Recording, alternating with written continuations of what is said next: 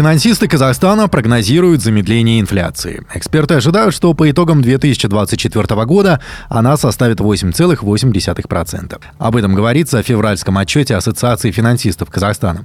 Причем это прогнозируемое замедление инфляции даст возможность для очередного снижения базовой ставки. Сообщается, что улучшение финансовых условий вместе с высокими ценами на нефть, реализацией крупных инфраструктурных проектов могут поддержать рост экономики Казахстана до 4,3%. Правда, далеко не все эксперты склонны верить в такие оптимистичные прогнозы.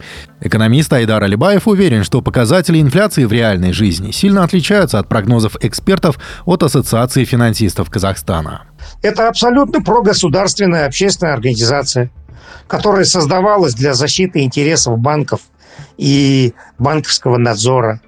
Вот. И они скажут то, что им скажут сказать.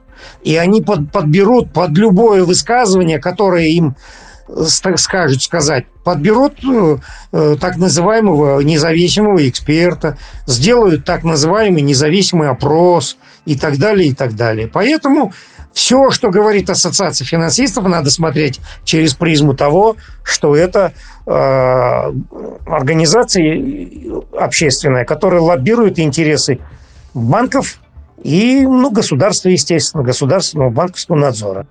Второе.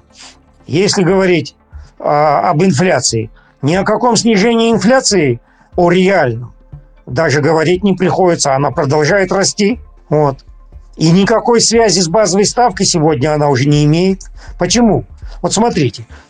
За 22 год была инфляция 20,3%. За 23 год, как утверждают чиновники, 9,8 была инфляция за, вот, за прошедший год.